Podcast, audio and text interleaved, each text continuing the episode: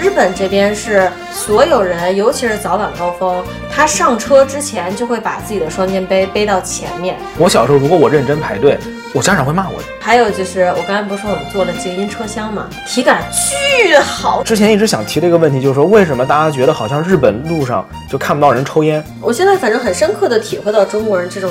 急急急！这种焦虑，他认为现在影响中国出生率的真正原因是中国这个四二一结构问题啊！我今天看到九十九日元一根的芹菜。Hello，大家好，我是已经好多年没有回国的王阿姨。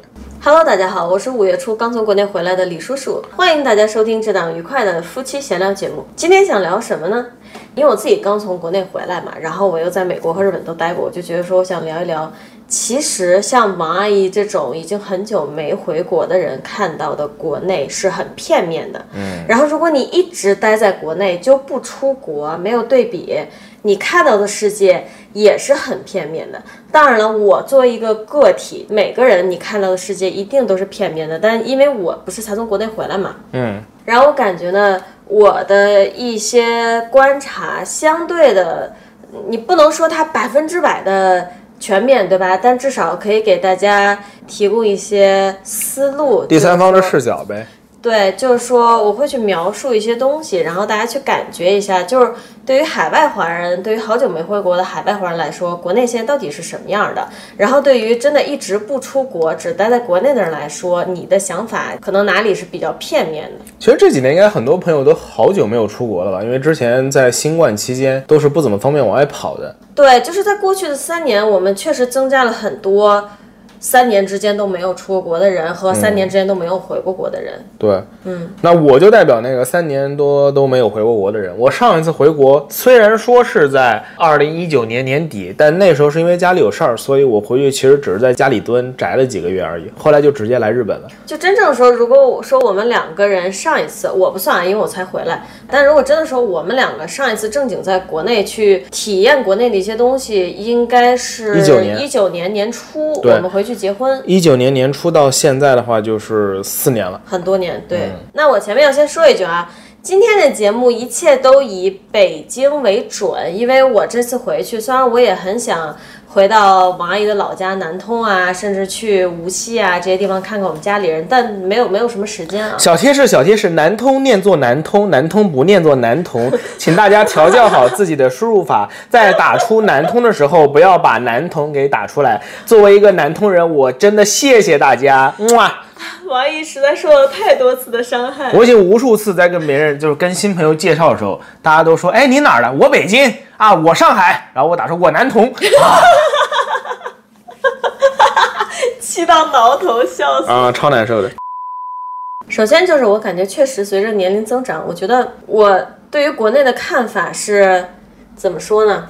包容了很多吧，就可能年轻的时候很愤青，然后抱着一种恨铁不成钢的态度，所以会觉得国内好像这儿不好那儿不好。但是现在我觉得我确实是比较理性的在看待国内的各种的优点和缺点吧。那下面就跟大家来盘一盘。在你盘之前，我也想逼逼啊，我对于就是每个国家的看法，怎么说呢，也不叫看法，就是态度，我自始至终都没有变过。我从来没有像你这种就是恨铁不成钢这样的想法。我只是觉得可能这部分它很适合我，那部分它不适合我。我一直认为中国有非常。非常多，它属于自己很好的优点，只不过可能这些优点对我来说权重比就没有那么高，然后别的一些缺点对我来说，可能我就比较受不了。但每个国家都有自己的优缺点，比如日本，日本可能它对我来说啊，它的优点我就比较喜欢，它的缺点刚好又不是特别戳我。就我一直是用这样的看法在看待每个国家的生活条件。我觉得就是人和人不一样，当然我的思路里也有跟你完全重合的一部分，就是你去理智的看待。因为实话说，我觉得现在是一个全球化的这么一个时代，天天搞那些。就是说啊，就是这个国家好，就是那个国家不好，它也没什么意义。真正的说，谁不想找到一个最合适自己的地方生活呢？因为人就活一辈子，对不对？你这一辈子怎么活？当然是自己过得最舒适的方式。但是我跟你不一样的点就在于，我其实特别爱国，我就是我爱他爱到我其实看不了他有问题，所以我会老提。但是咱们现在国内很多人他就觉得，哎，你提你就是。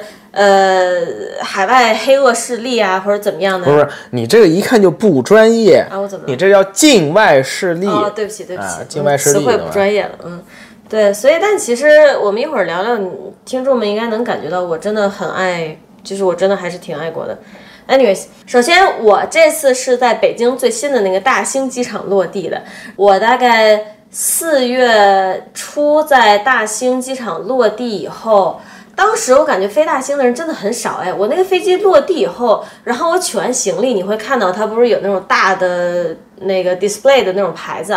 嗯，呃，就是就是公告牌，对对，公告牌上面会写你的行李箱在几号传送带上那种。啊然后我下飞机的时候，只有我们一个航班在上面显示，整个大厅是空的，没有人。哦因为那个现在国际航班少。嗯，说到这个啊，以前那个我们南通市是有就是直飞那个大阪的，哎，现在开了吗？没开呢。我刚刚就是你一说这个，我就立刻想到这个。现在不是国内国际航班比较少嘛，然后南通那个航班也没有开。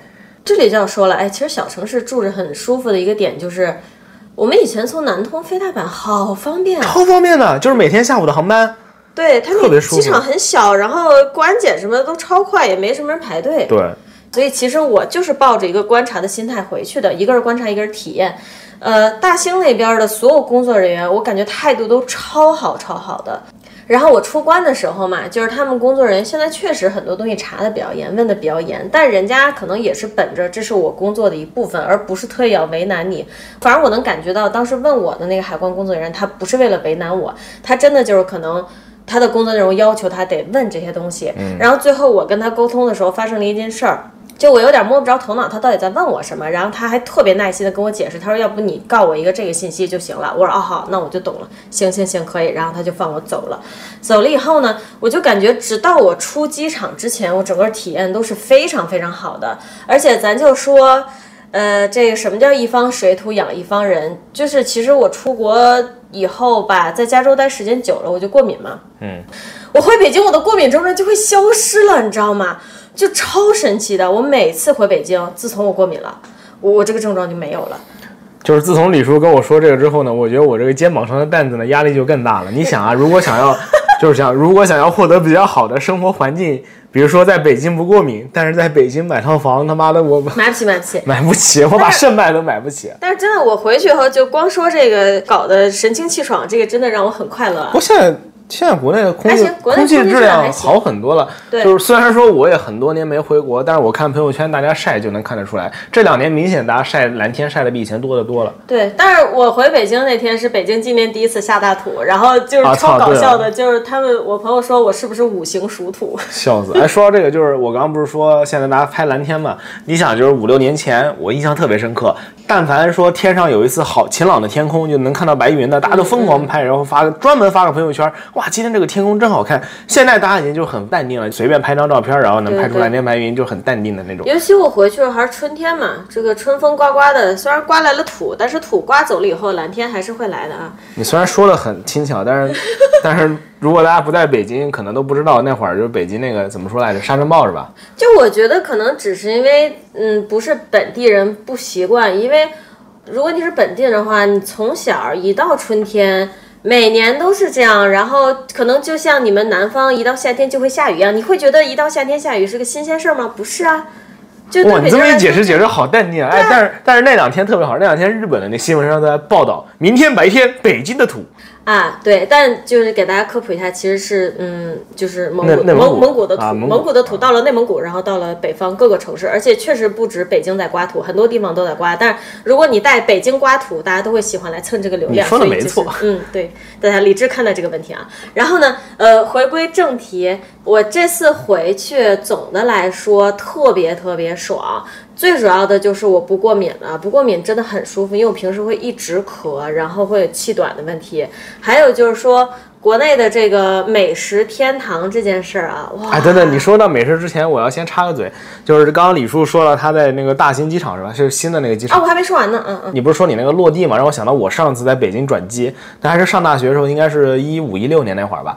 然后我是陪着李叔先坐飞机到北京，哎，那时候不是在追他嘛，所以就陪他先坐到北京，呵呵然后我自己再转机转到上海。然后当时发生特别蠢、特别搞笑的事儿，我在北京落地之后，跟李叔道别以后，我就去那个转机柜台，然后转机柜台那个那个小姐姐就看到我就说去哪儿啊？我说我去上海，然后她当时就嘿嘿的就笑了，然后还还跟旁边另外一个工作人员说，塞你！不是，他说，哎，这个人他妈的，他真的说了他妈的，他说，哎，这个人旧金山飞到北京再转上海，嘿，他觉得你有病吧？对他可能觉得我有病。哇，我那个当时就是我听得超清楚，好吧？啊，我们说回大兴机场啊，然后呢，就是说直到出机场那个门儿，我整个体感都超好的，我说，哎呦，现在北京不一样了啊，你知道吗？怎么说呢？让人难过的事情就来了，我走出机场，然后机场那个大门外面。嗯，你过一个小马路，不是还有些地方你可以等出租什么，反正就往那个方向走嘛，就感觉一下被拉回到现实。为什么呢？就是你在机场里看到的工作人员，无论男女啊，都特别好，嗯，呃，干净整洁、礼貌。然后你在机场里面看到的大部分旅客，尤其是女性，也都很好、很干净。然后你出了机场门，你看到等大巴、等出租那块的男的，你就感觉这几年没有任何变化，又黑。然后又没样儿，看起来又粗鲁，而且不注意外表。哎，我很好奇，北京机场会有吸烟室吗？我不知道，那还是大家都站路边抽烟吗？呃，我没注意他们有没有人抽烟，我也不乱说污蔑人家，对不对？我只是说，就是乍看上去，确实确实整个男性的群体的状态确实没有女性好。这你也别怼我，你自己上街看看就知道。我干嘛要怼你？嗯。就是这，我得先跟你说呀，我自己就是个男的，我对这个我我是很了解的，因为我现在国内，那你看我周围这帮老阿叔，大家都是这样嘛。夏天怎么样？夏天不就是怎么说呢？晒的就是脸上油汪汪的、黑乎乎的，然后穿个白色的这种 T 恤啊，这种，然后往那个路边那个围栏上一靠，上半身往那一靠，肚子一挺，然后把那个衬这个衣服啊撩上了一半。然后左手呢，就是放在自己的肚子上，慢慢的画圈右手点根烟，夹在手指头上，对吧？现在觉得自己肚子上画圈好怪啊！这是为了更加生动形象的用语言来表述这个。那为了更加生动形象的语言来表述，那我的身体就得随着我的语言做出个动作。那我形容的就会更加生动。呃，回回到主题，就是说。我并不是不承认，比如说我们社会的建设中，很多地方男性群体出了很多力，呃，无论是高薪产业，还是需要体力的产业，还是每天辛苦哇，你你求生欲好强啊！因为现在算了，还是我来说吧，还是我来说，我是我也是个汉子，我来说他们都会来怼，那那我只能说，我觉得也没什么，这个并不冲突吧。但比如说我我说这个女的在公交车上，她把鞋子脱了抠脚，好恶心啊！那我就是厌女吗？不是吧？对，你是。如果你在中国内现在互联网上，你就是厌女。那看来我还是甚至可能不是。看来我看来我还是太久没有。对，就可能全世界现在都是这样的，全现在全世界的这个思想都是啊。那那请李叔继续发表他的免责声明。对，我的免责声明就是，我完全看得到男性在我们社会中付出的这些劳动，然后每次人家来送外卖，其实我对外卖小哥态度都是非常非常好的，非常 nice 的，我会跟人家说谢谢您，您辛苦了，下雨天走慢点，我都会这样做。但是咱们就说另外一个客观事实，就是整体男性形象是不是比较差？是。尤其是北方，北方有一个什么问题呢？因为我这次也去了一个上海嘛，跟我朋友去迪士尼玩，然后北京可能北方的人聚集的比较多，就他真的。巨高，你知道吗？我这次回国，我觉得我自己像一小鸡子一样。而且最近国内的汉子都长得特别块头特别大，妹子也块头很大。可能因为最近这两年国内中国饮食有关系吧，大家长得就是胖胖的都。对，其实我几年前就发现了，就是比咱们年纪还小的，可能咱们成年以后还在上小学、初中的小孩子，已经块头恨不得能比我大了。然后我这次回去就感觉更直观了，因为平时在日本的话，真的大家都好小好小。然后我这个身高一米六三六四，其实在日本时常会觉得自己还挺高的。嗯，我回国以后就我基本找不到比我更矮的人了。好的，也也有啊，咱不极端的说，还是比较少的。导致当你有很多这么多又高又壮还不注意形象，尤其是。晒得黑乎乎的男性的情况下，你确实整个体感是比较差的。然后女孩子呢，就是可能大家也是高会比较高，但大家会比较注意自己的形象。就现在国内人其实大家都是一种比较休闲，穿 T 恤啊，穿球鞋。但是妹子至少会把自己弄得干干净净的，至少看起来是对吧？嗯。所以我就觉得这一方面我是不太喜欢的，就是呃。咱们国内男性什么时候能崛起啊？像有时候我在地铁上，如果看见一个哎很干净的年轻男生，我会觉得很好，我会觉得哎，其实在日本大街上看到都是这样男生，你体感很好，为什么国内做不到？你知道吗？然后，但是就是总的来说，我刚从大兴机场出来的时候，就是中国男性几年来都没有变这件事情让我很 shock 的，还挺逗的。但是后面其实。打车啊什么都挺好，出租车司机也是个男的，他车也收拾得很干净。这个我我不会说因为这些我就去啊骂国内所有的男的，那是不可能的，对吧？哇，你这求生欲望好强烈，要不然没办法做节目，好没有难啊！我操，现在网络环境真的这么操吗？我我不知道，可能还是你上网少吧，我上网比较多。下面我们就从大概就衣食住行这几方面分着说吧。嗯，先从最快乐的食开始。呃，我对饮食上的感觉就是，妈妈再也不担心我不会做饭的时候没饭吃了。哇，其实就是李叔他回国这一个多月吧，刚好是处于我非常认真的减脂期。嘿，然后我就一直给他发。然后我每天我也不觉得我做的东西难吃，对吧？虽然是减肥餐，但是做的都非常的精致。但是他李叔每天都给我发各种他妈的，就看着就是好好吃的东西，真的有生以来第一次。以前都是我给他发好吃的，然后他看着馋，很少见这种他能给我他能馋到我的就特别少。反正我回国真的吃的挺开心的，尤其是作为一个北京人，嗯，其实北京人爱吃的很多东西在外国很难找到的，可能不光是北京人啊，全国都是，因为咱们国内人其实吃的东西真的是又多又杂，然后有很多都在外国很难找到，比如说我喜欢吃的羊肉、山楂、大枣、芝麻酱这些东西。这些在国外其实真的很难找到，尤其是你在国外如果想找到一些山楂做的零食啊，那基本上就是没有啊。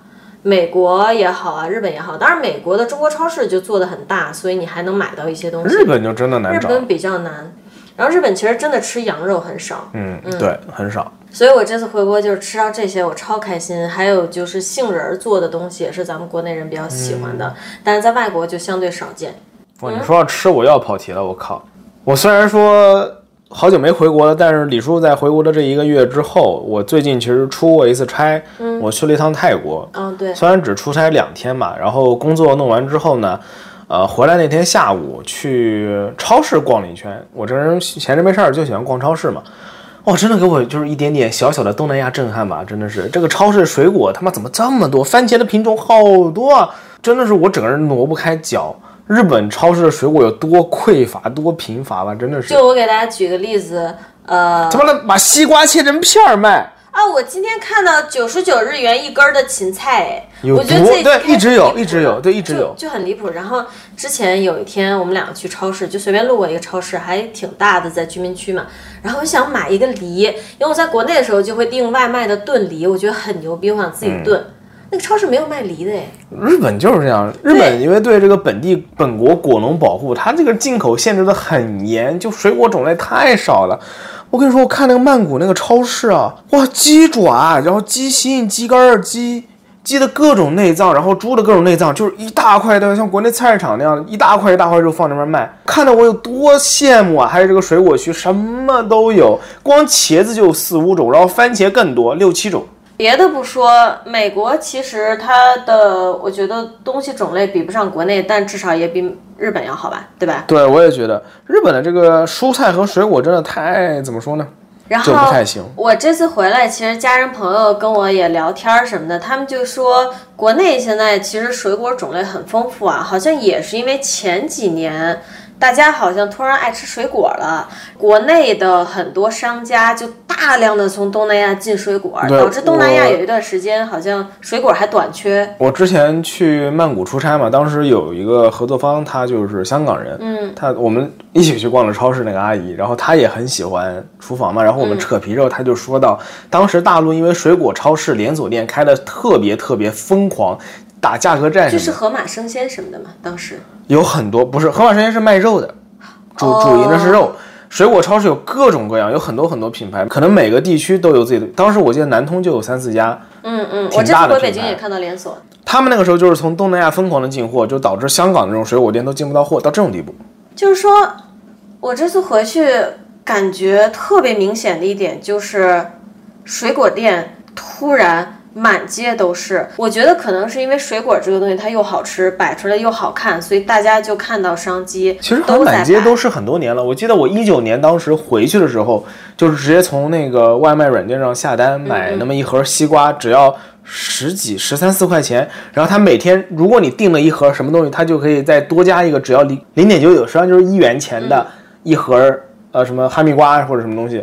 特便宜，就十几块钱，然后两大盒水果。觉得可能是现在已经多到你想不到的多了，确实变得很多。然后它店里会打特别足的光，你从老远就看到一个敞亮的门脸儿，里面摆满了新鲜的、非常好看的各种各样的水果。笑死我！最近每天都在非常认真的计算营养素什么，这中国人果糖不得超标？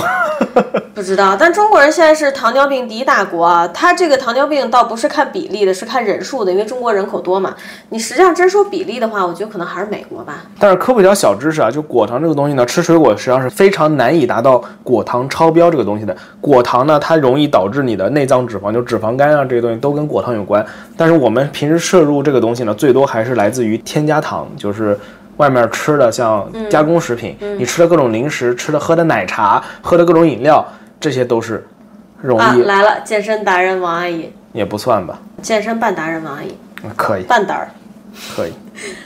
国内的饮食现在整体来说，我觉得就是一个字儿牛逼吧。而且我其实悄悄的说，我之前回国的时候还感染上一次新冠。嗯，呃，重点不在我得了新冠，而且症状也很轻。重点在于我们家里人，因为大家都知道我不会做饭，就很担心我说，哎呀，说那个李叔叔你怎么怎么样，自己弄点什么。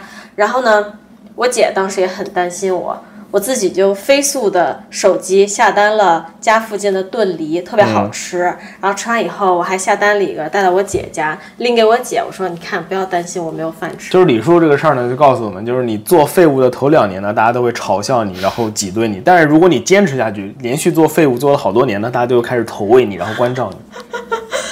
我还会自己在家里订奶茶什么的，我就觉得说基本上没有翻过车啊。我就是在家附近随便挑了一家，我觉得哎，它名字起的很可爱的奶茶店，我点了以后巨好喝，真巨好喝。而且国内的奶茶品类很多嘛，它已经不是奶茶，它原料已经不是奶茶了，它是其他东西，只不过叫奶茶。然后比如说国内会用酒酿啊，这些在外国都不会用的，什么桂花酒酿。还有我之前说的山楂羊肉，这些在外国都好难吃到，但在国内你全都吃到，但太快乐了，你知道吗？哎，那我又要开始分享奇怪的健身，也不知道健身吧，奇怪的就是营养学小知识。喝奶茶如果害怕它热量太高或者代糖特别多，你可以让它把糖量减到最低，然后把一杯奶茶回来兑鲜奶，把一杯奶茶炖成两杯，每个杯子里面加半杯奶茶，再加半杯鲜奶，这样就可以直接得到一杯，同时又非常好喝，然后热量又很低的。得到两杯。对，两杯奶茶非常适合有男朋友或者女朋友的家庭使用。对，反正我还挺喜欢每次就定它最少量的糖的，因为实话说，就是定它最少量糖也好甜呀。我我不懂要满糖是要怎么对。我，我当时刚从美国回到国内的时候，还是很早以前上大学的时候，我喝国内的奶茶，那时候还不流行问要多少糖，对对对，这个什么三分甜、七分甜什么的，也是后来才流行起来的。那个时候那一杯奶茶，连我就是在美国天天喝爆甜的那，我都觉得它甜腻了。就是反正我们两个在美国、在日本吃吃吃的话，会觉得日本、美国的这些就是甜品真的很甜，嗯，国内会好很多。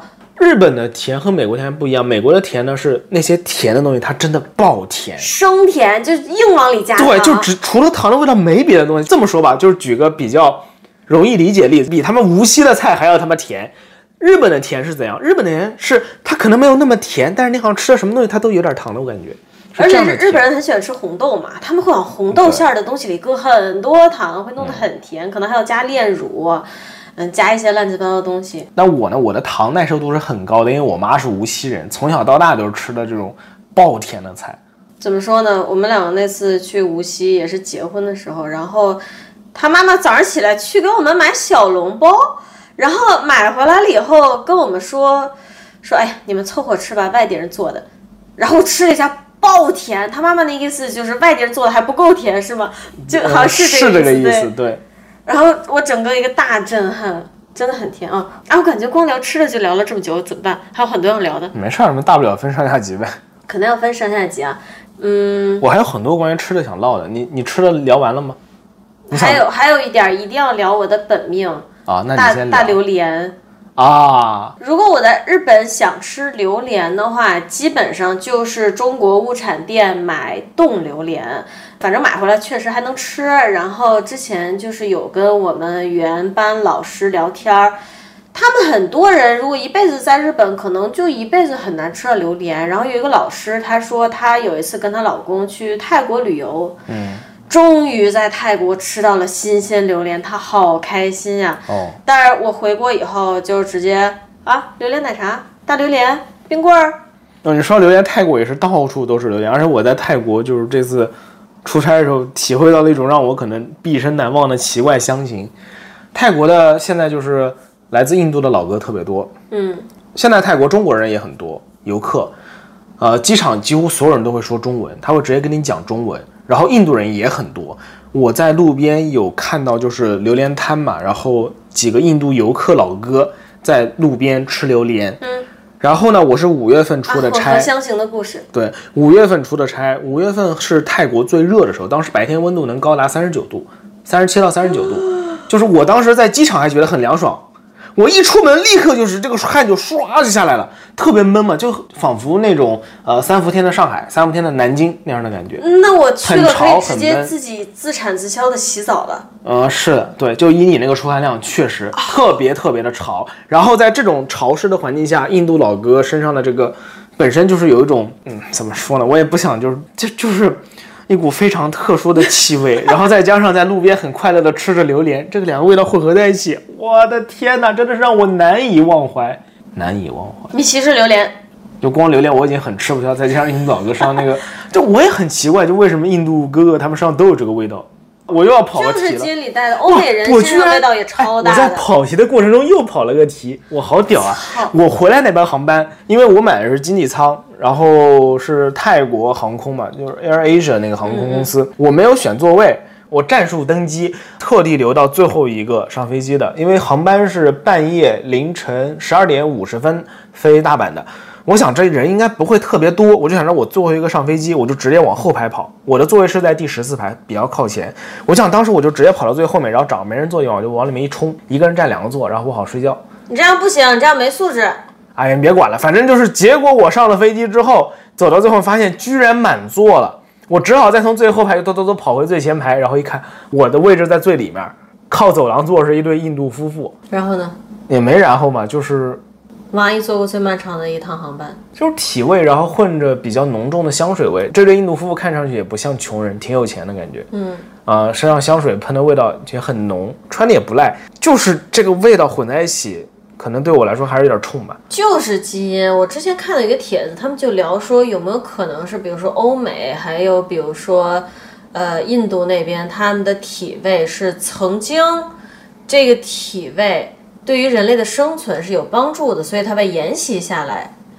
就是大家会提出各种学说理论，没有，其实我觉得挺好理解，就是就是现在大家会想，就比如说这种有体香体味，觉得很涩涩，那那可能那很久很久以前人类之后还很原始的时候，觉得哇，这个异性上这个味道好他妈重啊，好他妈刺鼻啊，我好喜欢，我好兴奋啊，我要跟他立刻爱爱，对吧？然后他们就繁衍下来了。对，有可能，只不过留到现代社会以后，它突然就不适用了。是的，确实，就是说到这个体味，我以前在美国上学的时候，就是上体育课之前嘛，美国人很喜欢体育嘛，然后各种体育课之前，大家都会去更衣室。哇，我们那个女更衣室，就它其实里面还是挺干净的，大家都有自己的锁的柜子 locker，嗯，呃。但是那个混合香型确实很难形容，他们就是身上味道越大越会呼东西，就是呼香水、呼那个香体膏什么的，当然那个味道就越冲。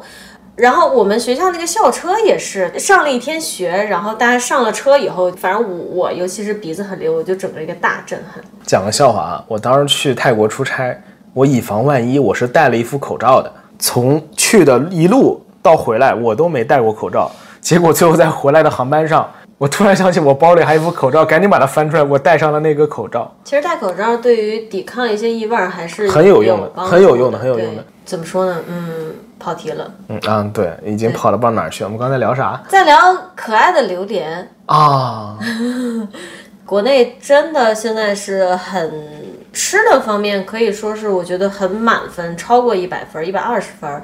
但是之前我跟我姐说，我说哎我我姐我想吃榴莲，我说我在日本吃不到，然后他说你别急，姐给你买。然后结果后来就反正时间也比较紧嘛，他就没给我买成。然后他就一直到我走之前，他都很着急，说想给我买榴莲吃。我说姐没事儿，我之前自己点了一杯榴莲奶茶，里面那么大一块鲜榴莲，不要担心我，我都吃得到。然后说到饮食，其实我有个特别想说，这是当时一九年我回国的的时候，当时去国内吃吃，然后给我留下的一个印象吧。我觉得最近国内是在食物这方面是有点儿怎么说呢？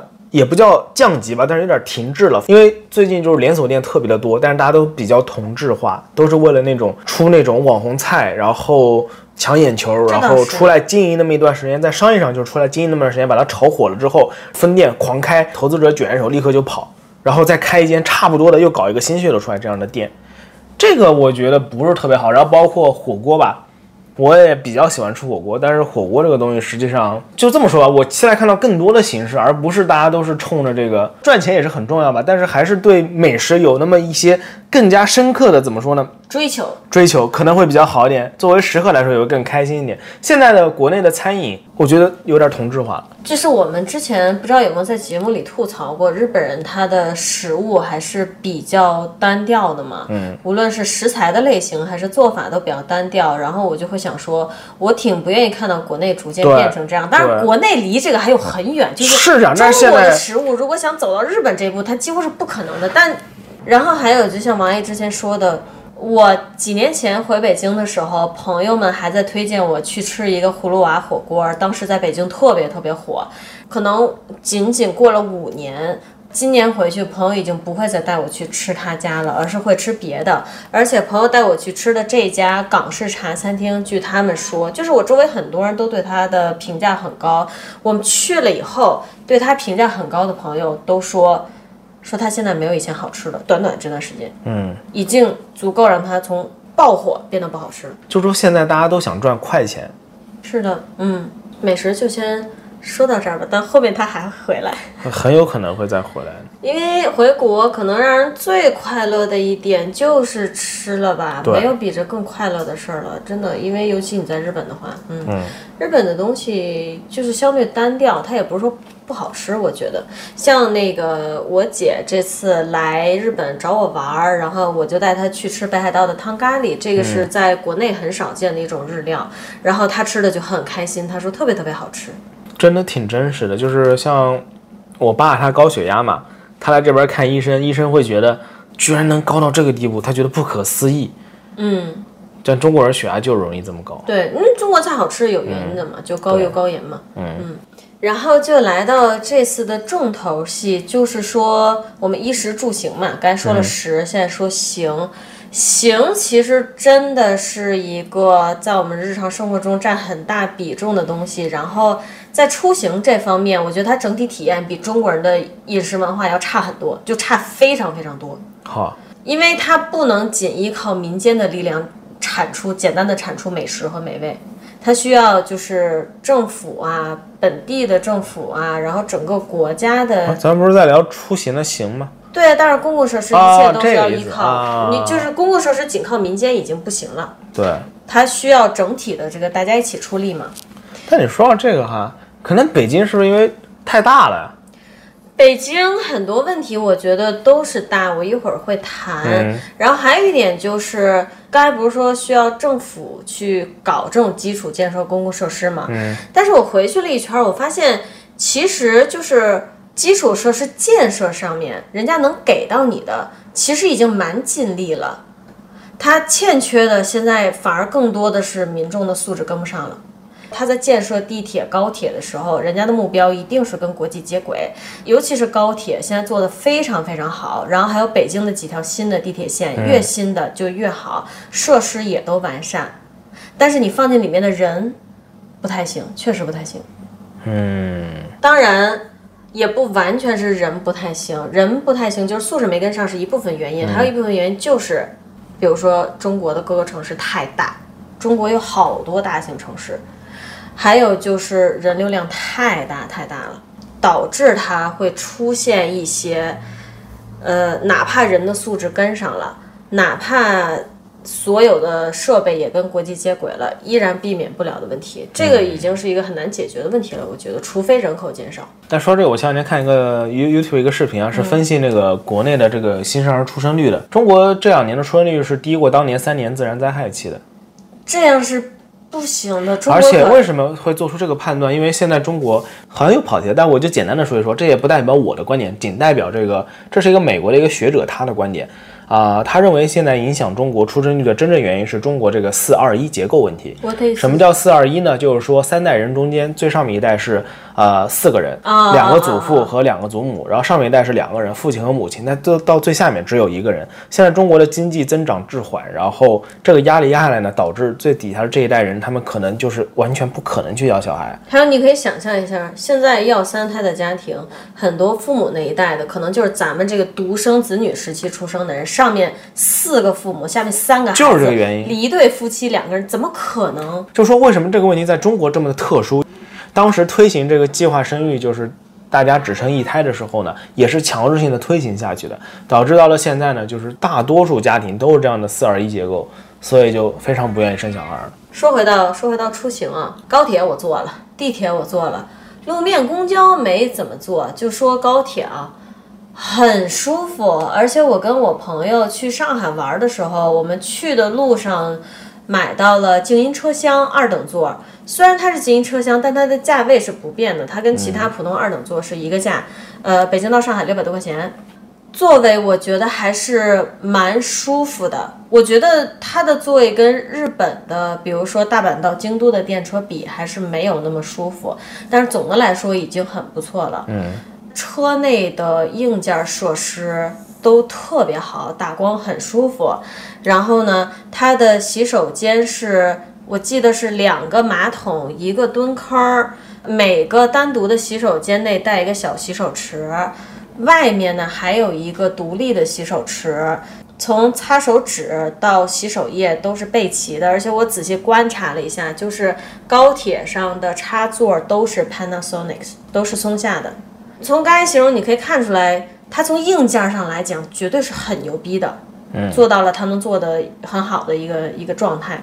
还是人的问题，而且我不想说是人的问题，我想说是人多的问题。就是北京当时好像是始发站，我们上车以后，洗手间什么的，一切都是非常干净的。尤其我们还买了静音车厢，整体体验非常非常好。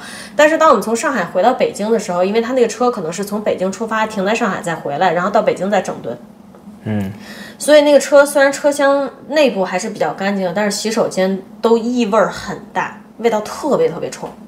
就是因为他没有时间去做彻底的清洁，就要再折回北京，啊用起来体感就一下就不行了。啊，对，我有个问题啊，国内的高铁有没有吸烟室？也没那么。老问一个不吸烟的人，哪儿有吸烟室？那我就说一下，因为我之前有看一个视频，是一个东北的一个高铁上的服务员给大家介绍国内高铁的设备，你能看到里面特别特别的屌，特别齐全，嗯特别高级 但是没有吸烟室，所以他中间就说什么，嗯他就中间有个很搞笑的片段，他模仿那些客人，东北北方不是冷嘛，嗯大冬天的坐高铁，然后每到一站停靠。中间停靠可能只有就一分钟的时间，他们就会赶紧就是从一那个秒下车。就冲下去，就在站台上就抽烟，然后上车把烟头往地下一扔，就赶紧上车。嗯，他甚至没有说就是往地上扔烟头是错的，他只是说就是往往觉得这种人很搞笑。高铁里面暖嘛，就穿了单衣出来，呃冷冷一冷给赶紧爆抽两口，然后一丢赶紧进去对，很形象。让我想到，我想问你说有没有吸烟室？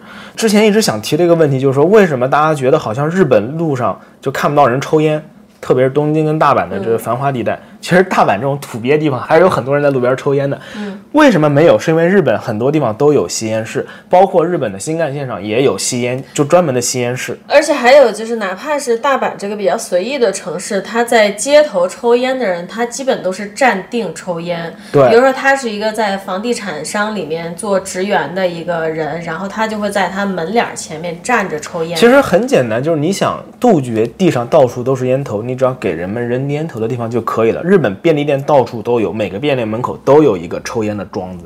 其实我这次回去跟我朋友出街的时候，然后他抽烟，我就也跟他拿了一根儿。我们俩确实是在国内边走边抽的。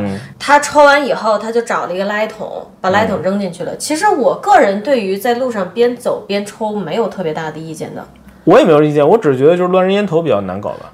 因为中国人的一个中国人的优点和缺点都来自于这种随意。嗯，你如果说禁止大家在街上边走边抽，有点就是扼杀了民族性格，扼杀了这一个民族特点，其实它是很难的。就你想扼杀都扼杀不掉，中国人就是这个特点。但咱们就说回刚那个高铁那个所，以就是说，如果大家的素质能提高，你在路上边走边抽，嗯你注意不要影响周围的人，你抽完把它丢到垃圾桶里，而且要熄灭丢到垃圾桶里。我觉得丢垃圾桶是很危险的一个行为。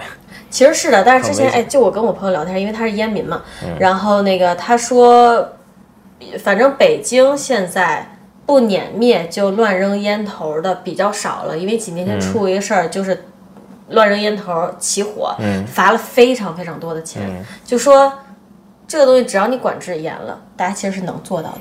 说回高铁那个，你想啊，高铁的这种火车的进站口，就是你上车的地方，算不算公共区域？对吧？有很多人对烟味是非常敏感的在这种地方你能闻到很浓的烟味，肯定不是一个好事儿，对吧？车里面的设施能做得这么好，但是不给你放一个吸烟室，就是国内很多地方都有这样的问题，他哪儿都不允许你抽烟，但是他又不给你吸烟室，其实我后面想聊这个问题，那我们把它提前吧，就是说。国内，你看到我刚才把高铁形容的很牛逼，呃，而且现在国内的很多，就是几乎所有公共设施的越卫生间都越来越干净了，有的甚至会配擦手纸和洗手液，基本上它可以做到百分之九十没有异味儿了。这是北京啊，那就是说你可以看到它是在往国际化接轨的方向在走。那问题在哪儿？问题就在于它这个接轨的目标是复制粘贴，而不是真的从方便我国公民的人性化的角度来做的这些改动和改进。你比如说高铁，它看上去这么这么牛逼了，时速达到了多少？用的是 Panasonic 的插头，但是你真正大家需要的是什么？烟民需不需要一个抽烟室？不抽烟的人需不需要烟民集中在一个抽烟室里？对，我也不是设计高铁的，有没有一种可能，高铁里面没有吸烟室，它是有自己特定的原因？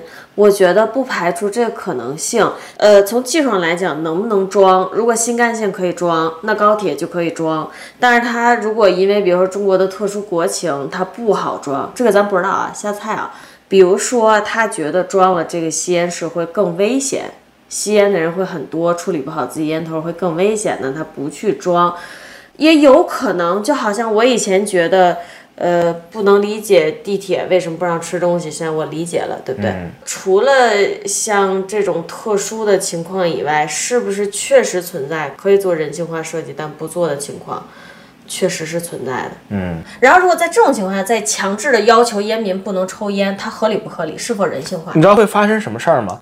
也是一九年，我在南通市中心的一个电影院，呃，是晚上十点多钟跟朋友看电影，到很晚了嘛，然后电影院在顶层，它当时只留一个电梯通向最底下的，然后中间都已经关掉了嘛。对，我们当时看完电影出来以后去厕所，厕所里面烟雾缭绕，大家全都躲在那里面抽烟。然后呢，有一个做卫生的阿姨在里面骂，一边敲门一边骂，就说你们不能抽烟，不能抽烟。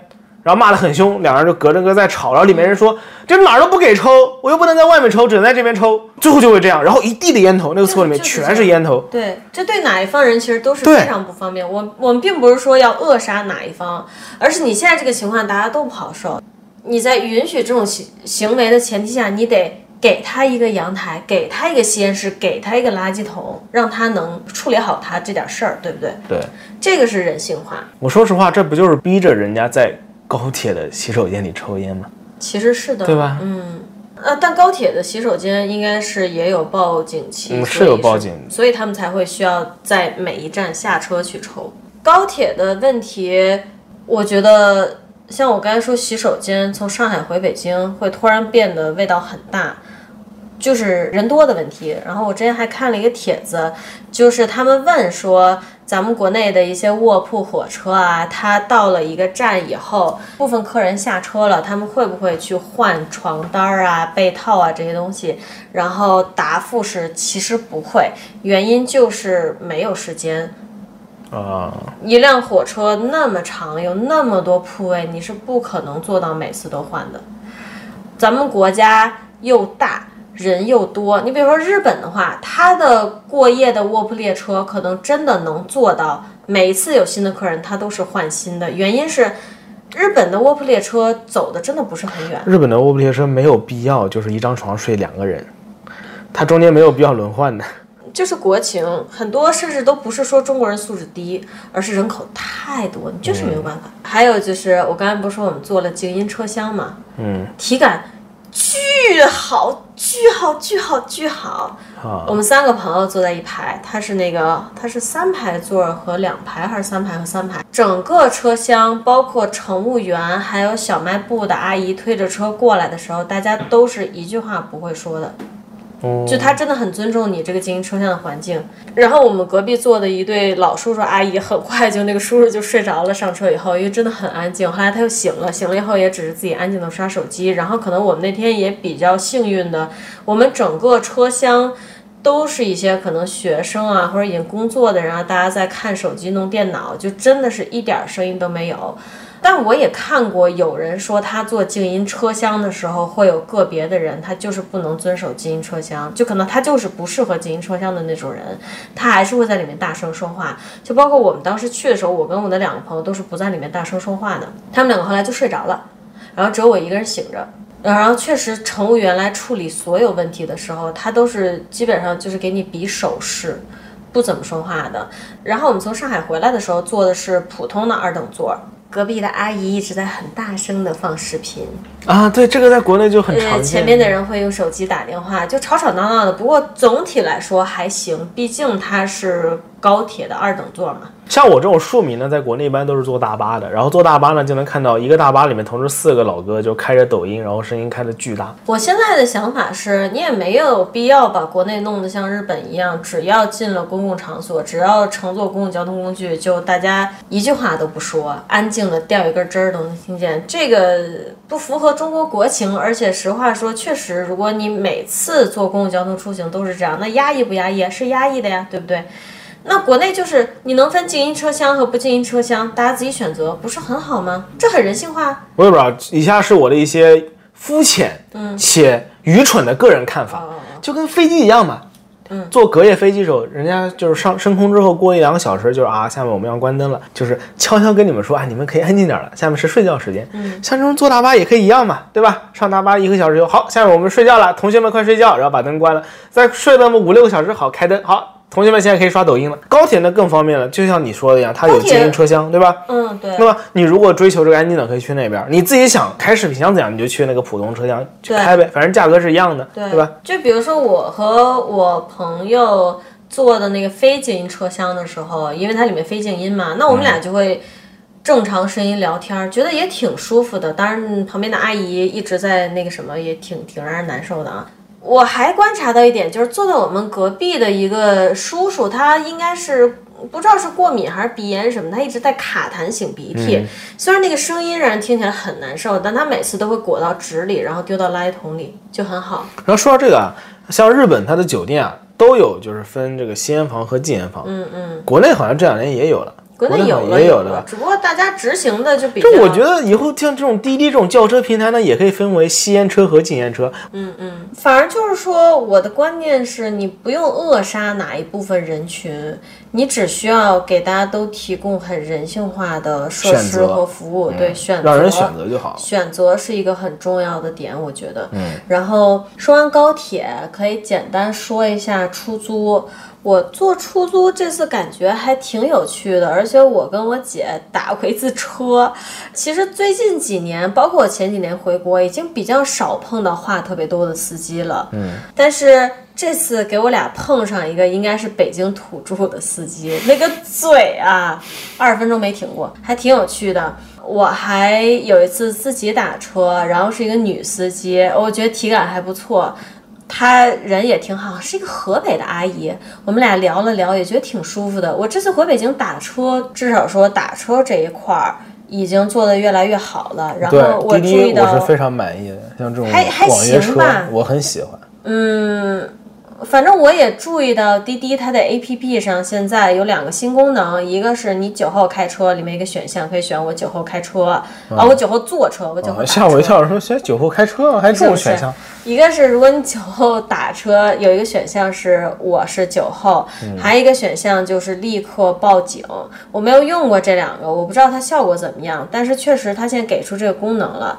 北京是很大的嘛，但是我在北京大概三环以内的各种地方转来转去的话，通常这个打车的钱，也就是我在日本坐一趟或者两趟地铁的钱，你算的话真的很便宜。嗯，然后呢，但其实地面交通现在最大的问题不是打车什么的，还是说就是乱开呀，然后行人和汽车、汽车和汽车之间的冲突。然后呢，我之前也有看帖，就是说在汽车礼让行人这一块儿，听说上海现在做的不错。北京我观察呢，比如说有的地铁站啊，它不是在人行道上，它是你要先过一个小的辅路嘛，一个自行车道。或者一个小的辅路，然后到另外一边才是地铁站。然后这个小的辅路通常它就是大家都比较乱走乱开。然后那天我就路过这样一个地方，我就发现公共汽车的司机他是会停在那边让行人过去去坐地铁的，他是会特意停下然后招手，就跟我们在美国体验差不多。但是私家车不一定，私家车有时候就会冲了。但听说上海的话，私家车是会停的，原因就是说上海惩罚力度很强。其实之前那个我一六年还是一七年在杭州实习的时候，杭州那个时候是刚好要开 G 二零吧，好像是，然后那个时候也是罚的特别特别严。我记得这个事儿，所以杭州人现在开车就比较靠谱。对，就所以大家可以看到，就是说相对的加强执法力度，对于。改善大家的一些不文明行为，或者是提高整体公民素质，它还是有一定效果的，对吧？对。不过，如果如果你追本溯源的说，这个应该在哪儿进行呢？好像确实不应该在事后进行这个惩罚，用惩罚的方式来教育大家吧。你像我们在日本学车的这短短的一段时间里面，总共才上了几堂课，被说了多少遍要让行人？嗯。就是可能最理想的状态是在你学习的过程中，比如说我们俩就是在学车，那放到国内可能就是在大家所有人成长的过程中，就一直有人跟你说，你做一个稍微有素质一点人，你日常生活中可以礼让一下他人，也照顾到他人的情绪啊，或者照顾到他人的便利不便利啊。但是呢，已经很多人在没有接受到这样的教育的前提下。比如说他就有车了，他就已经在路上横冲直撞了，那这个时候你只能去惩罚他了，已经过了那个教育他的时机了，可能。哎，这么说确实，你只能就一边教育一边惩罚。呃，国内考驾照的时候跟这方面有关的，是不是只有那几道选择题？我不知道，但是我就是觉得日本他对于至少交通安全上面，他真的超重视的。你在学车的过程中会感觉到开车不规范给路人造成麻烦，是你开车过程中可以出现的最大的问题，你可以犯的最大错，简直天理不容。他们就会很强调这个东西。嗯，所以我觉得像我们两个，还有所有经历过日本学车的这种事情的人，他对于交通礼让、交通安全是会非常重视的。那可能王阿姨想说的就是，也希望国内能从。但我觉得，如果如果你这么去想的话，那可能美国就是在更高的台阶上了吧？怎么了？因为美国你学车也不会有人跟你逼逼这些东西，但人就是很 nice，大部分人就是会让啊。因为我印象很深嘛，你开车如果前面那个车觉得你追他追的比较紧，觉得你开的比较快，他就给你让道了呗，你就过去就完了，或者他路边就靠边停车了，你就你就超过去了。美国是。已经是车轮上的国家这么多年了，这倒也是，对对对，它这已经形成一种，在美国开车真的非常非常舒服，很爽。而且无论是我们自己还是其他人开车，我们作为行人，真的每次都是互相礼让。当然，大家可能对于美国道路，应该都是在网上看到各种怒路症，然后拔枪落案射那种。美国的交通安全最大的问题，不是说大家不礼貌开车。而是有的人他可能嗑了药去开车，有的人他可能喝了酒去开车。那我知道一个人，他就是喝了酒以后开车然后死的。不过这个呢，我觉得大家也不要特别在意哈，因为大家可能如果在国内，你只能看到就是美国的这个路上拿枪互射。你如果能够上 YouTube，能够看到别的信息，你就能看到，可以看到非常多彪悍的我国人民，就是一个怒路拿起两把菜刀下车互砍，这可多了，每天都有这种视频，每天都有，只不过在国内一般都看不到而已。反正路面交通现在的问题还是一个开车习惯吧，我觉得还有对行人、对其他车辆的礼让，嗯嗯，鸣笛的非常少了，跟咱小时候比少太多了。整体素质就是确实在提高。就说回我用的最多的交通工具就是地铁。我之前跟我朋友聊天遇到一个很怪的迷思，嗯，就是我会觉得北京地铁车厢内灯光打得很暗，然后再加上。呃，有好多大家都不注意防晒，所以就黑乎乎的各种乘客，嗯，你就会觉得体感很差。而且实话说，有体味儿的人也蛮多的。这个体味儿，我觉得不是像欧美人还有印度人那种国内体味儿由内而外，对他的体味儿感觉真的是。只要你好好洗澡就没有这个问题，但大家就是不会这么做。我跟你说，可能不是好好洗澡的原因，特别是下午下班时间，啊，对，这个还没来得及洗澡，就对身上就是全是汗嘛。对，这个倒是，但是我去上海的时候，我自己就感觉上海的车厢内的光打的比北京亮，就很舒服。但是我的朋友他说，觉得北京的车厢的灯打的比上海亮，就是可能我们坐的线路不一样，然后每条线车厢内的条件不一样。有可能。而且我自己觉得上海的地铁更好坐一点，但我朋友会觉得北京地铁更好坐，就还挺怪的。对，但总的来说，首先北京的地铁没有日本地铁好坐，嗯，它有非常多的原因，一个是北京的座儿都是硬座儿，日本地铁都是软座儿，巨舒服。但是都比美国地铁好坐。啊，是的，美国地铁再见。然后呢，日本地铁就是如果你很累了，然后你上了车，刚好有座儿你坐下来，你真的会感觉有休息的。但是北京的地铁其实不是，当然我也知道是什么原因，就和国内很多医院它提供给病人休息用的座椅只能是硬座儿一样，就是人口太多，没有办法做到及时清理啊，或者是很好的清理啊。你这个软座儿，你的布面都会增加它的清理成本，它就是做不到。我完全理解，所以我并不会说我要求北京地铁或者是全国地铁必须换软座儿。我知道这是很不理性的一个要求。现在这样就很好，其实就很好。还有就是，呃，说一下其他的硬件设施。北京地铁的问题是老的线路没有直梯，它就是条件不允许它安。就是没有那个升降梯、对，电梯。新的线路呢，都做的非常非常大规模，所以你在里面想找电梯呢，能找到，指示牌也比较清楚，但就是走很远，你知道吗？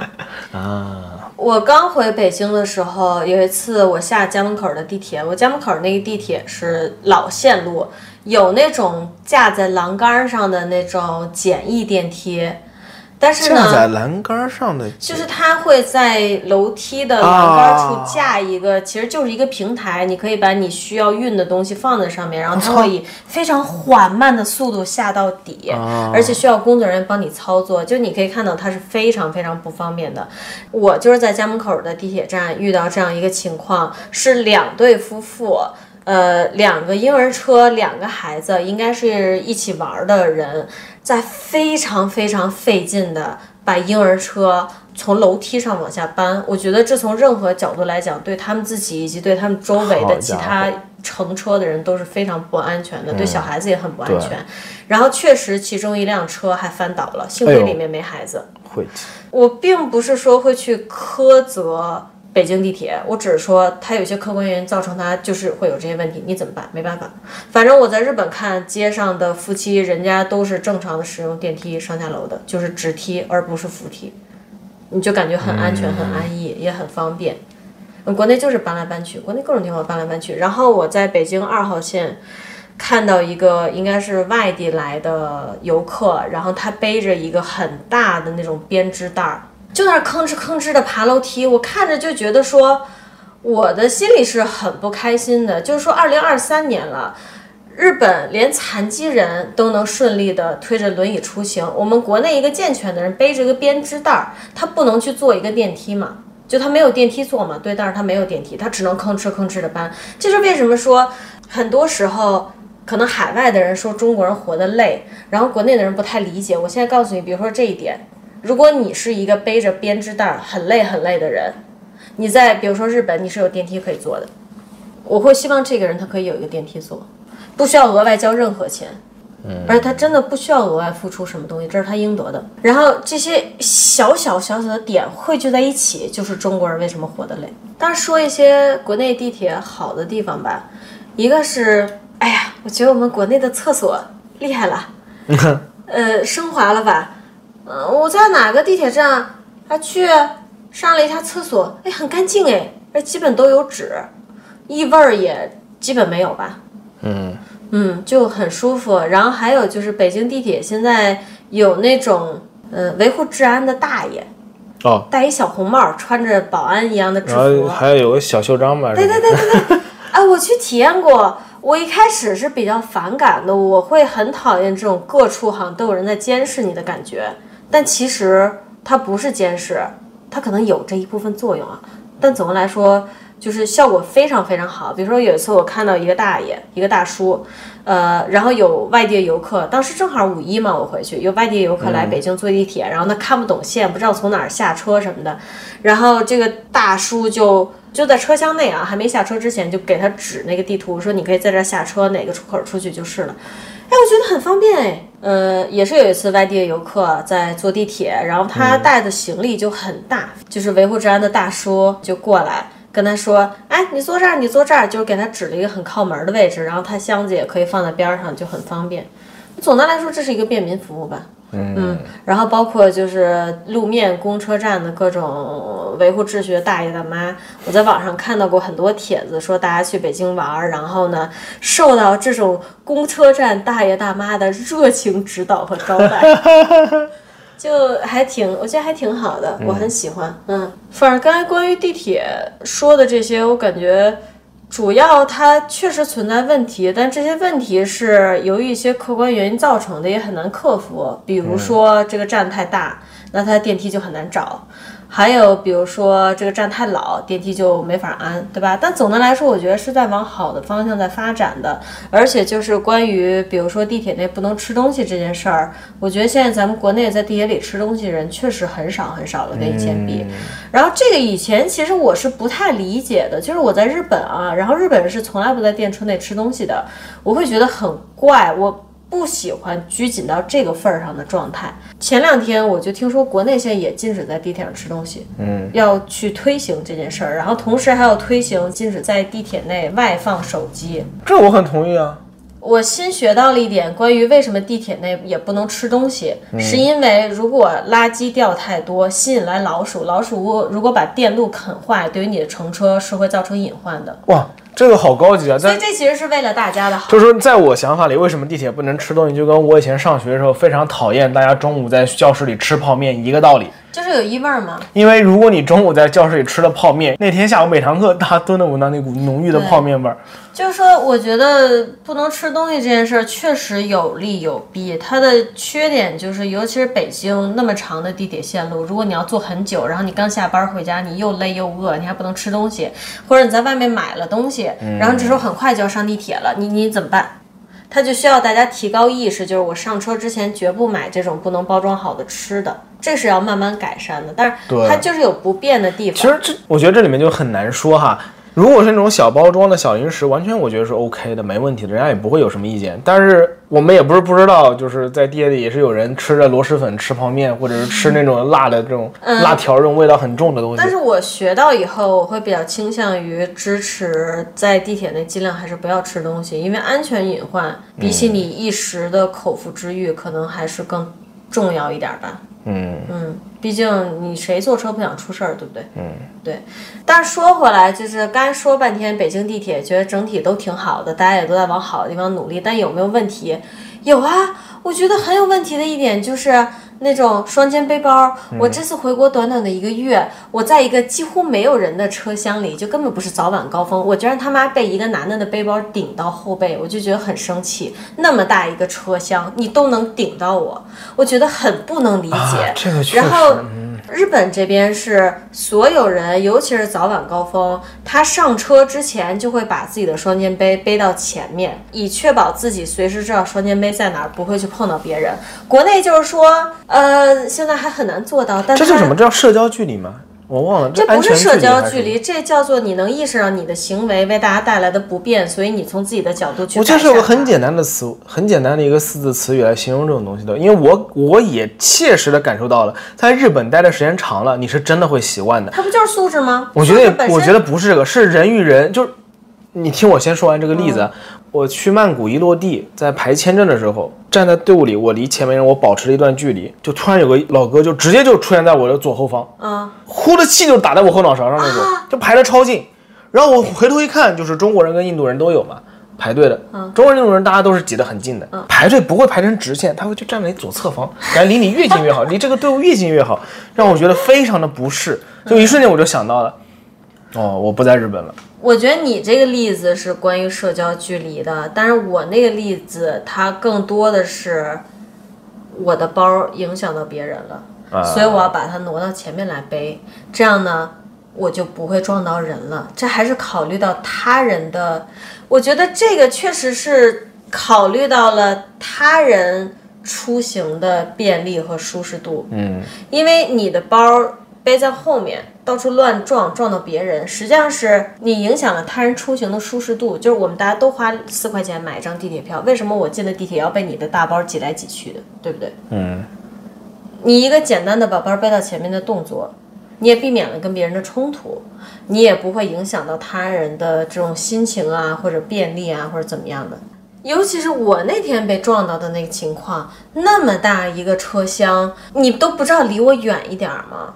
对，所以我就我就觉得这个也很像，当时排队又没几个人排队，我那儿也是的，那没几个人排队，你离我这么近干嘛？对，对吧？就我就觉得很怪异啊。但我告诉你为什么，嗯，我回北京以后素质会变得很差，就是我的素质是上下浮动的。嗯我在一个素质整体很高的国家，我的素质会非常高。人都是这样的，有有过类似的研究的，哦，好吧，会随着这个群体去进行改变。对，但因为我是一个很容易适应不同社会的人，其实我在美国和日本我都能去了后就适应他们国家，那我回国也是，我回北京以后我就会变成最能争抢、素质最差的那种人。啊，但其实不是啊，我只是在开玩笑啊，但其实我是有底线的，但我知道为什么大家一定要挤得那么近，你挤得不近就会有人插到你前面，你怎么办？你往不往前站这一步？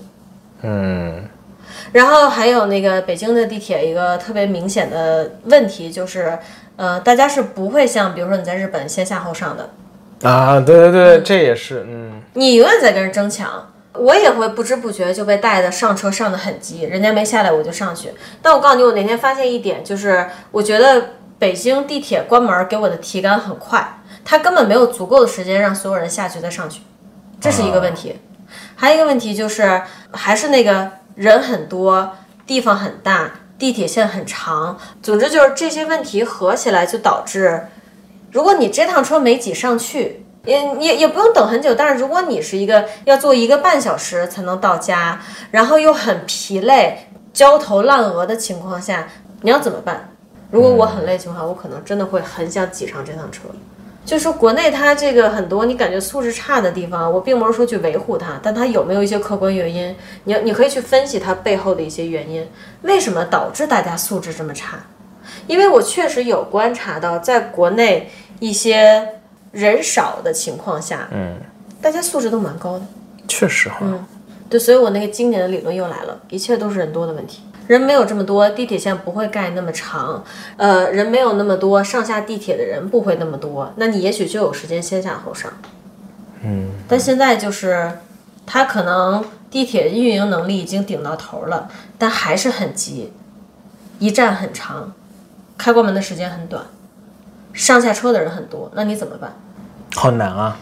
就很难。我这次回国以后，我就感觉我已经不是说那种很愤怒的想要急于让他解决这些问题，让大家生活能更好一点，而是就是去观察为什么会这样，为什么大家素质会差，为什么这么急。让我觉得挺头掉，就有的时候在在日本能看到国内来的旅客会带着一些自己的习惯嘛，呃，插队上公交车，然后赶紧招呼自己的朋友，哎，这儿坐，这儿有座，这儿有座，但实际上整个车都是空的。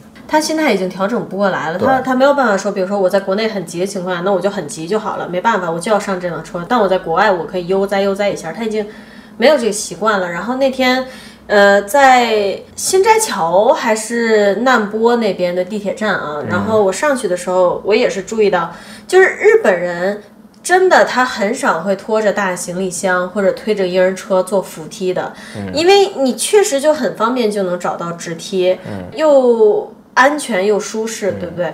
然后那天我碰到的就是台湾人吧，我感觉应该是台湾人讲中文的，呃，推着婴儿车，婴儿车就斜架在扶梯上，我觉得很不安全，啊。就是哪怕不为你自己考虑，你周围的人，如果你这个车遮下来，你周围的人要怎么办啊？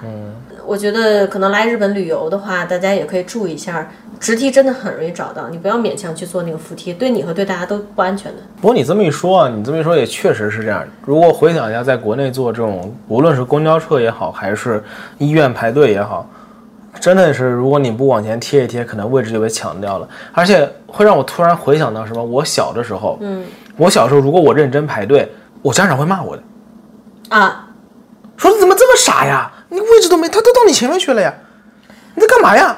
我觉得可能我小时候也经历过这个。对我突然就想起来这样的回忆了。我不知道听众朋友们小时候有没有我这样的经历啊我？跟你讲，如果你现在回国，我可能都会这样对你。如果我们现在回国，你在一个队伍里面不认真的排，前面留的空比较大，我会因为焦虑到有人可能会插进来，对我会跟你说，呃，我们因为这个吵过架。对你绝对会相信我会这样做，就是这这种焦虑是刻在我骨子里的，因为就是被人这样干过呀。就我跟你不同，就是我上小学时候开始，我就已经很无所谓了。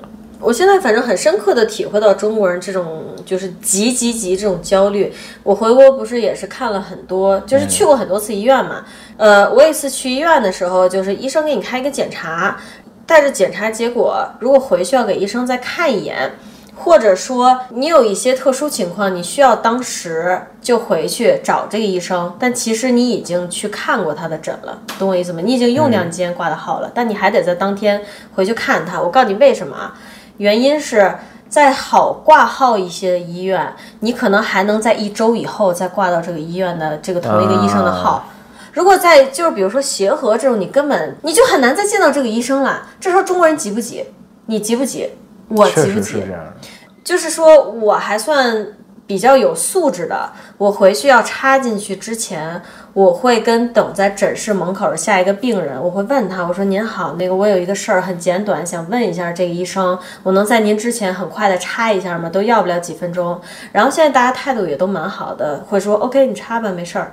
但是 那你想想，如果素质差的人他是什么？他推门就进了。在国内看病经常遇到这种情况，就是我跟医生说的好好的，突然外面有个人推门，哎，医生那个，对，经常遇到这样的情况。就这种属于素质极差的，我可能属于素质好一点的。还有在中间的那种人，就是他不会在有人在里面的时候插队进去，或者直接推门进，但等有人会在进出的时候，对，但他会在有人进出的时候，他就很自然的进去插了。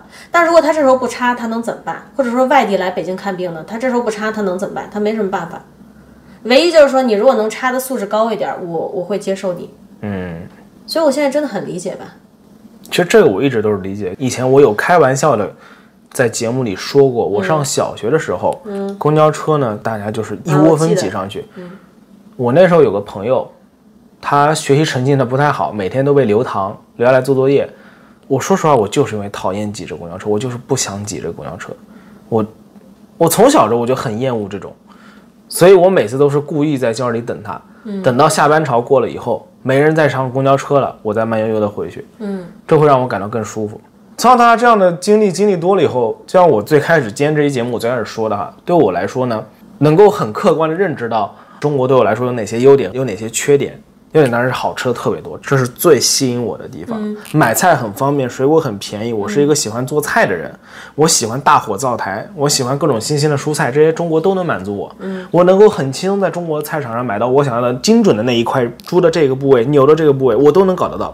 但是我就是因为太受不了这样的，就是你受不了国可能内生活中紧张感的对，对我来说就是挤一次公交、挤一次地铁，就会让我受到非常大的打击。嗯整个社会的节奏感，把所有人都带入了这种节奏感。然后，当今天我在突然回想起我小的时候，因为我在那儿好好排队，然后被长辈训斥，让我觉得更加难受。嗯，而且就刚刚我跟你讲这故事，我脑子里突然砰的一下，就是以前被埋没的记忆突然就苏醒了，想起了一个让我真的是可以称之为童年阴影，甚至是心理阴影的一个事情。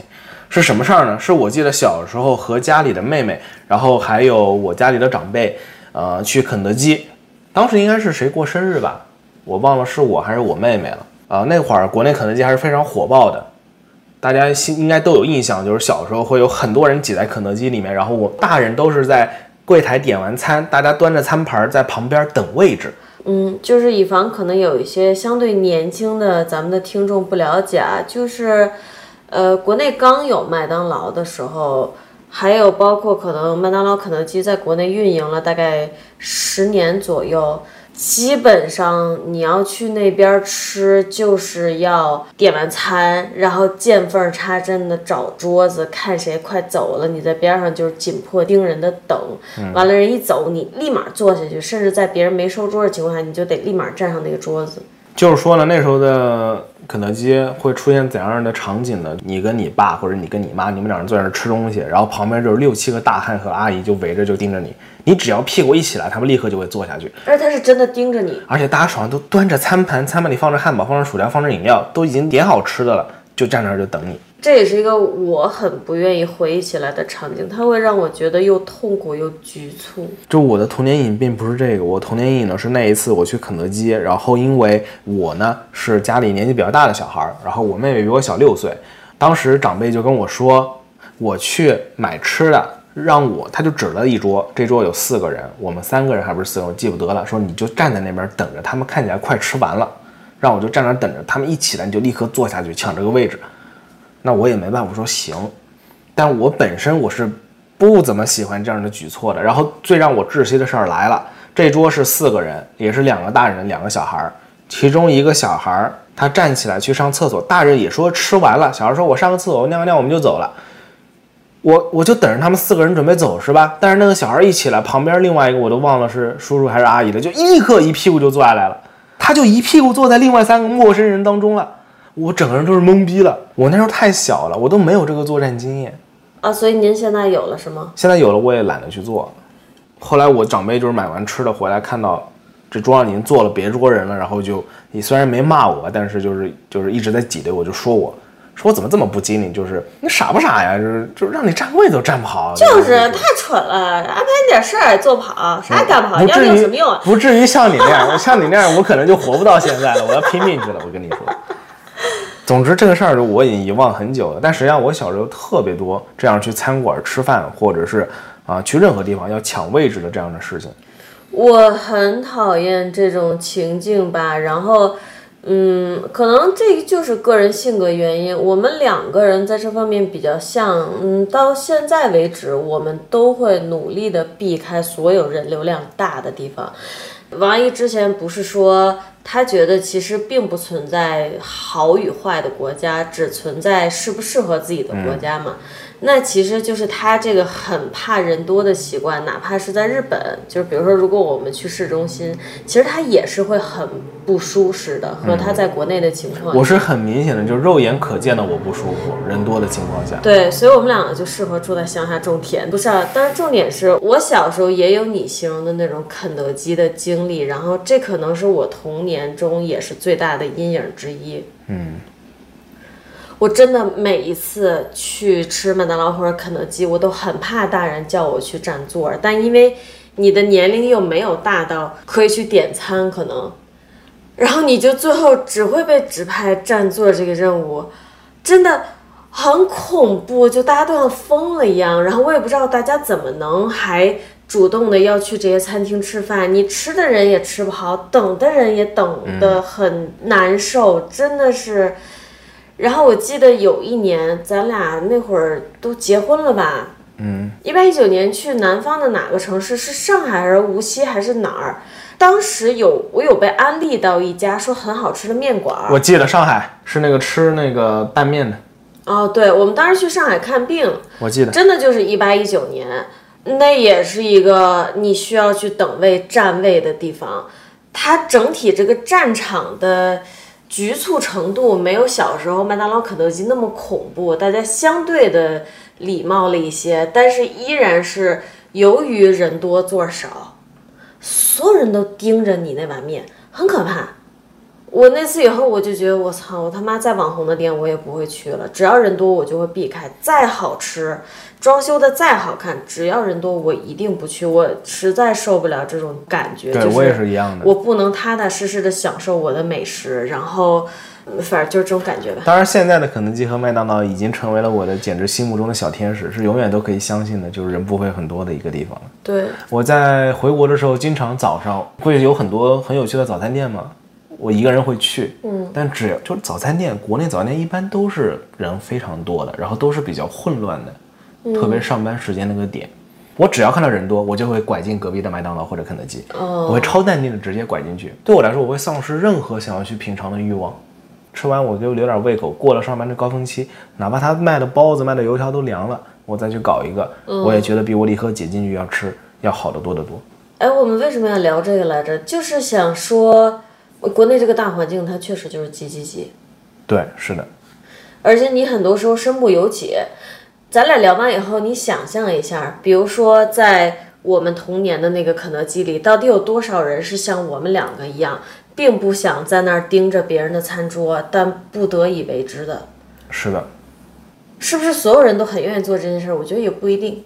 不过，虽然它是我一个很深刻的童年阴影，但是现在国内餐厅已经对我来说已经好太多了，都是手机你就排个号呗，你等到能进去就进去，嗯对啊餐厅永远只进这么多人。对啊，所以说现在孩子确实他的生活条件比咱们那时候好很多，街上汽车鸣笛的也少了，嗯，需要在这种严酷的环境下占座的情况也几乎没有了，对吧？对，但是我今年在北京，我有去一家就是网上大家推荐的卖延吉冷面的店。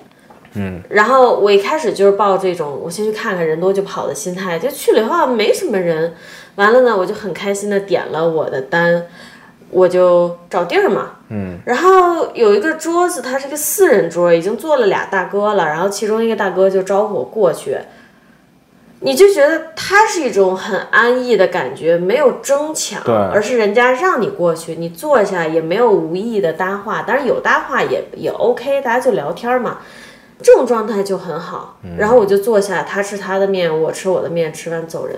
但说白了，我其实就是不想做那个站在你的桌子旁边，一直盯着你，等着你吃完，然后立刻把我的屁股挪上去的那种角色。我觉得真的好难受。我也不希望做那种我吃着饭，然后旁边有好多双眼睛都一直看着我，这让我觉得很吃不消。就是好像无论你是哪一方，你都有一种负罪感，我影响了别人，我耽误到别人了。我不知道你是不是这样，反正我是这样，所以这件事对我来说很难受。我倒不觉得这个，我觉得为什么？就是说白了是一种疑惑。我是来吃饭的，我干嘛呀？我为什么要吃这个？我为什么要在这里吃？是这样的感觉。以前我没得选，我是个孩子，我没得选择。哦，你的世界好单纯啊！我是我超单纯的。如果我有选择情况下，我以前遇到过的，我成年之后也是去哪儿吃饭，人突然间就多起来了，我直接就东西退了，我就不吃了，我就走了，我换个地方吃，我去隔壁肯德基去了。哦当时是在哪儿？也在上海吧，去找朋友玩的时候。哦，好神奇啊！而且我是一般不怎么看，就是网上推荐哪家店的，我是凭感觉，就是随便找随便进的。结果那天早上也是吃早饭，我早上起得比较早，我去的时候店里其实没有什么人，就是我刚进去，后面人开始多起来了嘛。然后我点的小馄饨嘛，上菜上的很慢，小馄饨想吃，对，然后上了之后呢，旁边八百个人就那个汤碗又烫，你知道吗？对，拿着那个托盘汤碗又烫，就等我，我就赶紧划两口，我就不吃了。这就是我说的负罪感。但实际上，这种负罪感应该让食客承担吗？不应该，而是你的餐厅应该系统化的把等的人和吃的人都安排好。那现在这种等位的系统，可能对比那种要占座的系统，它就好了很多，对不对？对，它但对于小馆子来说，确实是就是比较困难，嗯，对吧？这么一说，又要跑题了。我们两个呢，就是借周末的机会去大阪南边的一个很小的海滨城市，小海港嘛对，小海港去旅游。它不是一个城市，它真的很小。其实，在这个城市，它是有一个网红咖啡馆的。我们没做什么功课，我们就是去了才知道。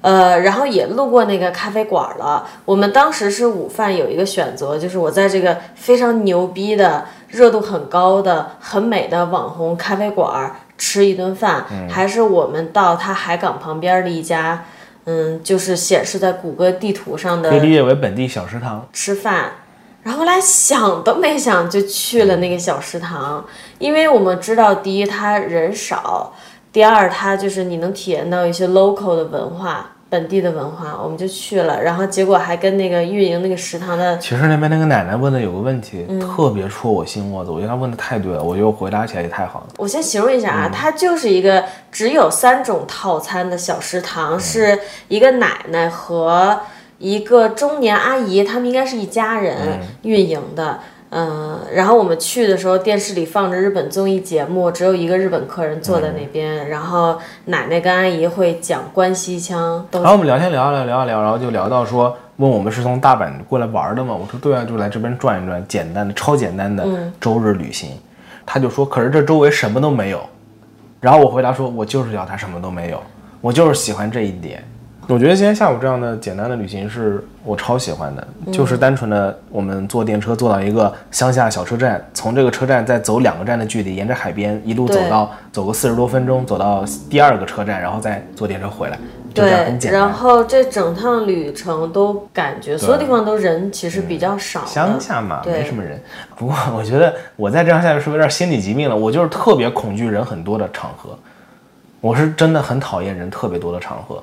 我觉得就是性格加确实有一点心理阴影吧。我而且我觉得我的这种心态，甚至都可以拉出来再单独说个二十多分钟了。嗯，我真正恐惧的是什么？人特别多的场合，就会让我觉得这像一个人类工厂一样，就人类蚂蚁巢穴那种感觉。啊，是这样的吗？对，我觉得就是人类变得好好微不足道，生命好没有意义，大家都这么忙忙碌碌，然后这么多人挤在一起，就像蚂蚁窝一样的，就觉得没意思了，你知道吗？就是心里会变得很空虚，然后变得很恐惧，是恐惧的是这个。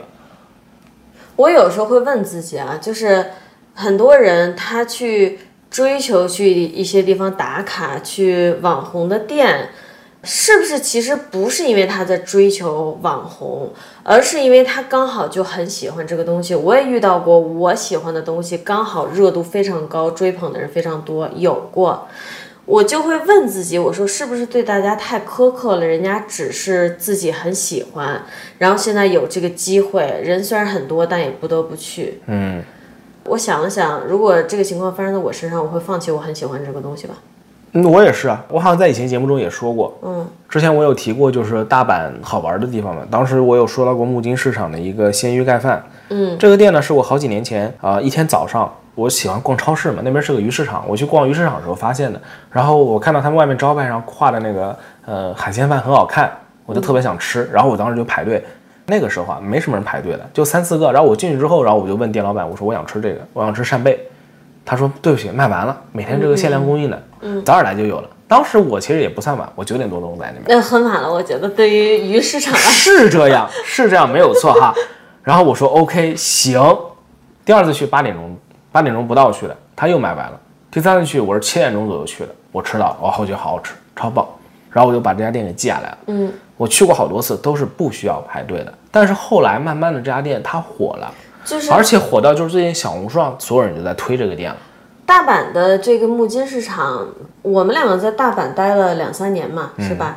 其实它就在这短短的两三年里才火爆起来的。在之前我们去的时候，它就是一个很本地的小市场，没有人知道它。就是游客的话，没有人知道它。感觉大阪土著是知道的，对但是更多游客大家都知道黑门市场，然后这些南波附近的大的这种商店街。对，然后也挺神奇的，就是最近的话，最近一两年，木金市场突然也因为这，个海鲜泛火我真的我就肉眼可见的排的队越来越长，从最开始都是老头儿老太，都是老头儿老太，和你对，和我 能那么早起来的感觉也就老头儿老太了。到后来慢慢的就是提着旅行箱的客人越来越多，然后队伍排的越来越长，年轻人越来越多。而且不仅仅，当然我这个说的不仅仅是针对于中国游客啊，日本本地的年轻人也是越来越多的，他是在各种社交媒媒体上都在火的。对我们不是说只特指中国游嗯客，这个地方火了以后，就是所有人都会涌过来。但是这个店呢，我并不觉得它属于就是专门想要做一个网红店，它确实就是做的好吃，只不过莫名其妙它突然就大家都知道了，知名度变高了。对对对我觉得像这种店呢，我等着它开分店就可以了，等着它扩大协会开分店，因为它确实有商品。如果是那种它就是为了作为一个网红店而存在的，那我就等着它退热度我再去就可以。对，但这种情况，反正我是不会再去了。我我也很久没去了，因为我排不到，我还得起这么早，我神经病啊，我也起不了那么早。就其实我作为一个北京人，我觉得这方面还是有一些想法的。北京有太多地方，就和大阪这个木金市场一样，它小时候只是我们自己在那玩儿的一个场所，可能现在就是人已经多到本地人要给游客让路了，没有办法再去使用这个场所或者再去玩儿。嗯，在这个情况下，就是你看到外地游客来了，然后涌向这个地方，回来还要骂你，确实很难淡定。我的态度呢，就是我首先我我我很开心，我替他感到开心。像这种店嘛，我觉得他做的好吃，那客人多了，而且我觉得我超有眼光。那他在火之前我就发现他了，我觉得我超牛逼，那不愧是你。我会我也会为他感到开心，但是我自己确实不会去了。当然，这只代表我们俩，比如说王阿姨之前说的，为了不人挤人而宁愿多排队一会儿那个事儿。可能大家都觉得你是一个怪胎。你说我就愿意多排一会儿队，没关系，我可以多等一会儿。我现在已经非常淡定了。一九年回国的时候，我其实如果仔细回想，我遇到过无数次被插队的情况，银行排队被插队，药店取药被插啊，队。这个不能说啊，这个现在国内大家的眼里，中国人已经不插队了。但反正我是被插过队。反正我也是有，但我现在是非常淡定的。我现在也已经过了像更小的时候那种一定要嘴上占点便宜。我现在是真的心里毫无波澜，我会我会让他看到我往后退一步，然后我伸手说你请，你你你着急你请，然后我就很淡定站到后面去。就我不知道为什么现在插队这个事儿好像就不能说了，说了就是你在抨击国内了，但它确实存在啊。你你提出这个问题，然后大家解决这个问题不好吗？而是要避而不谈吗？你就说我前两天跟我朋友聊天的时候，他就说有一次回国，也不是很久以前，他就被插队了。他在一个超市，他的小超市，呃，当时突然来大姨妈拿了一包卫生巾去结账，一男的插他前面了。然后他说：“哎，大哥，你干嘛？你怎么插队啊？”然后那男的说：“我有急事儿啊。”然后我那朋友也挺猛的，他把他卫生巾怼到那男的脸上，说：“我这下边流血呢，我急不急？”然后那男的就灰溜溜的又跑到后边去了，但他也没有跑很远，他只是跑到我朋友的后面，还是插了后面的人的队。这有什么不能讲的？这人素质很高吗？你袒护他干什么？他们觉得不能讲，只是单纯的因为现在网络风气吧，就是你不能说中国的不好呗，不就是个原因吗？但是确实就是说，你这个那现在网络风气就是这样，就是很二极管呀。对你这个问题就是存在啊！你提出来，你比如说这个人插你对了，你去怼了他，他才会学会啊，就这么简单啊。然后还有就是我很不赞同的一个观点啊，刚才反正聊到那个地铁了，就说一下，大家现在会去网上抱怨说坐地铁的时候男的素质很差，会腿劈得很开。是不是有？对，有。我回国短短的一个月，遇到很多次。然后中国男的也会做这件事情，日本男人在日本的地铁上也会做这件事情。你就不知道好像，男人的腿就没有地方放，你懂吗？但是我对这件事儿，我最大的意见在于，如果你发现这个问题，你就当场去解决它。你在网上发帖解决不了任何问题，它能引起舆论，它也是能在一方面对解决问题有注意。但总的来说，你为什么不当场解决呢？然后我这次回北京坐地铁，就是有一男的。他应该是出去买菜，拎了一个兜子，坐我旁边了，腿劈。然后我直接就是我也腿劈开呀，我就顶着他的腿，然后我跟他说：“你这腿能不能收收？”他就收了，这事儿就解决了。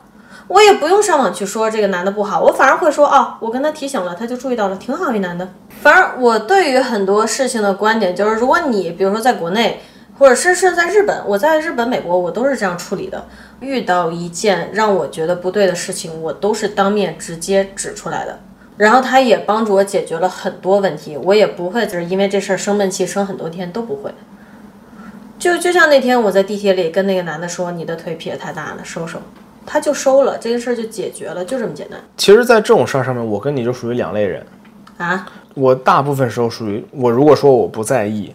我就真的不在意哦，这倒是。而且我要想起来，我可能会过个好几年，你突然跟我逼逼，像我小时候那个事儿，我突然想起来，原来有这么一个事儿。嗯，这也行。就你，你要么真的不在意，如果你在意，你就去解决它。哎，所以我说，实际上就是网上他会发帖，他确，我觉得他是不在意的。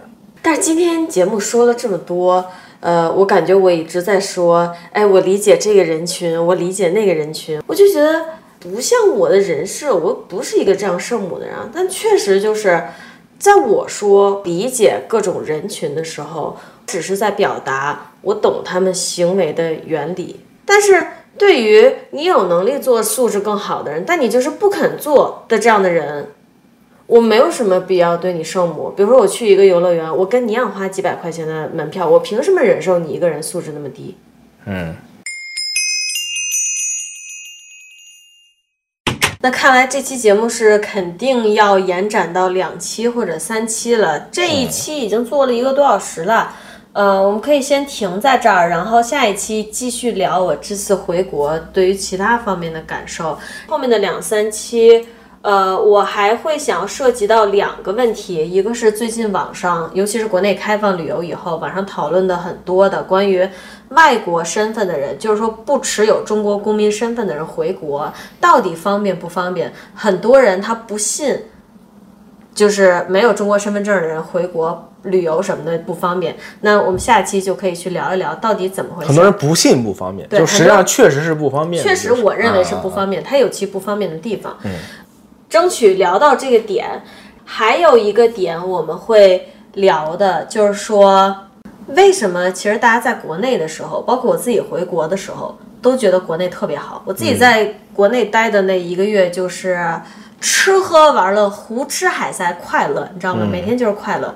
但是我回到日本以后，我立刻就清醒了，突然就懂了为什么大家在国内都很快乐，但出国以后，很多人会觉得国内不快乐。我们可以聊一下这个话题，到底为什么？嗯，当然这不是代表所有人啊，就是有一部分人他出国以后也觉得国内好，他就是想回去；有一些人就是他出国以后，哎，他突然觉得国内不好了，这到底为什么？嗯嗯，好，那大家如果有兴趣，可以持续关注我们的更新，我们每周一都会更新一期节目。太好了，今天感觉浪费掉了两升口水，咱们下期再见啊！